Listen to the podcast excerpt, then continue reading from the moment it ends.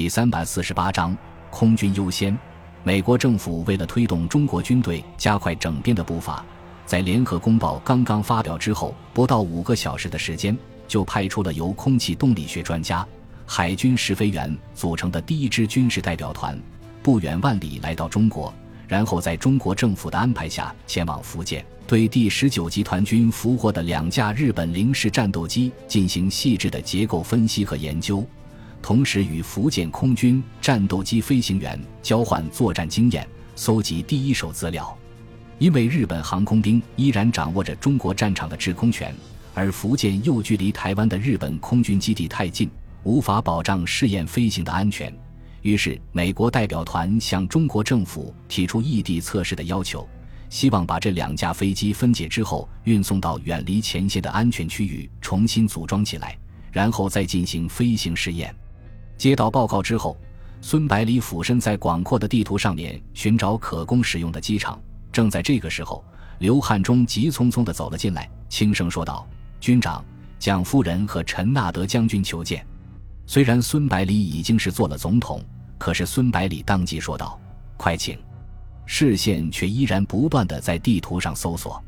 过了好一会，孙百里才抬起头来，却发现刘汉忠还站在身旁，没有离去。急忙问道：“有什么问题？”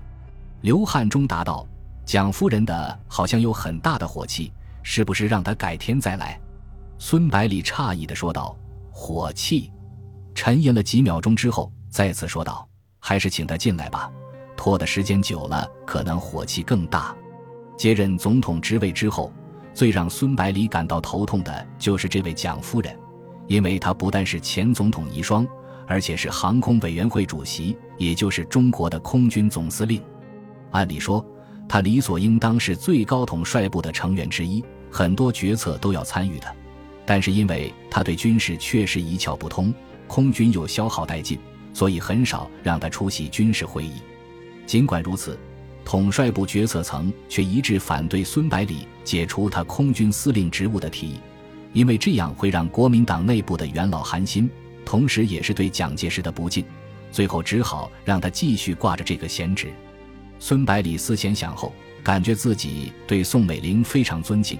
要说得罪的话，也只能在空军的事情上，要不然陈纳德也不会和他一起过来。严格来说，他正是陈纳德将军的顶头上司。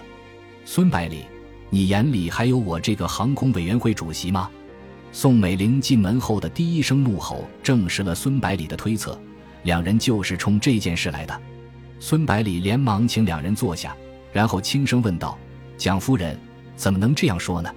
我可从来没有插手过空军内部的事务，这一点陈纳德将军应该非常清楚。”宋美龄杏眼圆睁，气呼呼地向陈纳德说道：“陈纳德将军，你看，咱们的总统先生自己都承认对空军的事务不闻不问，还要问我为什么发火？”你说可笑不可笑？然后冲着孙百里说道：“和日本人停战都这么长时间了，空军的战斗机只增加了十几架，你怎么解释？”孙百里知道宋美龄肯定不会注意这些细节的，肯定是陈纳德搞出来的事情，于是直接对陈纳德说道：“在研制出足以匹敌日本零式新型战机之前，生产战斗机纯粹是浪费资源，还不如把产能和资源用来生产高炮。”坦克等其他武器划算。陈纳德看宋美龄没有出声，只好把接过孙百里的话说道：“目前美国也没有性能全面超越零式的战斗机，但是却没有因此停止战斗机的生产。打不过战斗机，对付轰炸机总可以吧？如果数量上具有压倒性的优势，未必不能把零式打下来。”孙百里苦笑着说道：“国情不同啊，你在中国已经有些年头了。”对中美国力之间的巨大差距应该有所了解，以我们的实力，只能采取适合自己国情的战略。然后解释道，在重新开始对日作战之前，国军将利用这段时间构筑以地面防空阵地为主的国土防空系统。虽然必将处于被动挨打的地步，但是比用战斗机与敌人硬拼要划算得多。陈纳德点了点头，说道：“防空雷达。”高射炮和探照灯组成的地面防空阵地战斗力也不容小窥，并且具有成本低、见效快的特点，的确非常适合中国的国情。接着他话锋一转，沉声说道：“但是从长远来看，这种被动防御的弊端绝对要超过其优点，并最终限制中国军队实力的提升。”孙百里解释道：“等到美国政府援助的飞机运抵之后，我们就会加快空军的建军步伐，并不是一味消极防御。”陈纳德摇了摇头，说道：“总统先生，你出身陆军，指挥的部队又战斗力惊人，先有败绩，再加上中国山岳密布的地形限制了日本航空兵的发挥，使你轻视空军的作用，才会坐等我国飞机的到来。”孙百里听陈纳德讲得非常有道理，急忙凝神倾听。宋美龄意识到陈纳德的话已经打动了孙百里，心情大为好转，耐心当起听众来。陈纳德说道：“德军在欧洲战场取得了骄人的战绩，大部分人都把功劳归于坦克的集中使用，却忽略了飞机的作用。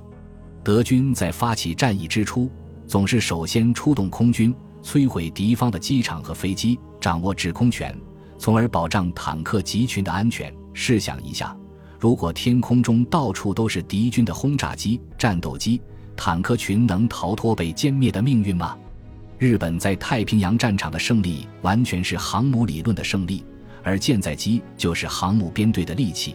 假如没有零式战斗机，日本海军凭什么横扫东南亚？孙百里点了点头，说道：“陈纳德将军，我完全同意你的看法。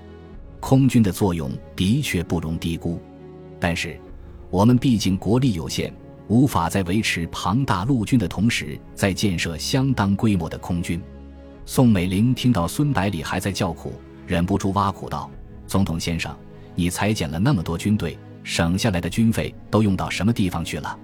还有，你从我孔家也挤出不少钱吧？”虽然知道孔祥熙咎由自取，但是他心里还是解不开这个疙瘩，忍不住出言责问。孙百里反问道：“蒋夫人，你知道四川境内原本有多少难民吗？”你又知道安置一个难民要花多少钱吗？你知道要把遭到严重破坏的国民经济恢复正常需要注入多少资金吗？他又想起孔祥熙和宋霭龄的劣迹，不知不觉提高了音量。陈纳德看宋美龄要冒火，怕两人发生争执，急忙对孙百里说道：“总统先生，建设空军需要的资金虽然比陆军要多，但是比海军相比还是要少得多。”另外，空军起步较快，很容易取得突发猛进的发展。中国海军在短时间内肯定是无法与强国比肩，但是空军却有这个机会。现在战事主要集中在江南山岳地带，空军的作用还不明显。可是，一旦中国军队开始收复全部国土的军事行动，作用就会变得非常显著。华北、中原、东北都是广阔的平原。非常有利于轰炸机和机械化兵团的运动。反之，如果没有掌握空中优势，绝对是一场灾难。看到孙百里露出赞许的表情，陈纳德精神大振，进一步阐明自己的观点：虽然我国政府承诺在一年之内提供千架飞机，但是作战消耗和故障飞机都需要自己来补充。另外，只有不断的生产、研制飞行，才能不断培养更多的技术人员。积累技术，如果一味坐等别人的帮助，即使建立庞大的空军，也只能是昙花一现。说得好，孙百里看着这位来自美国的空军顾问，高兴地说道：“我已经被你说服了。政府将会从美国无偿援助的两亿美元中拨出足够的款项来扩建空军，并保证把空军放在优先的地位上。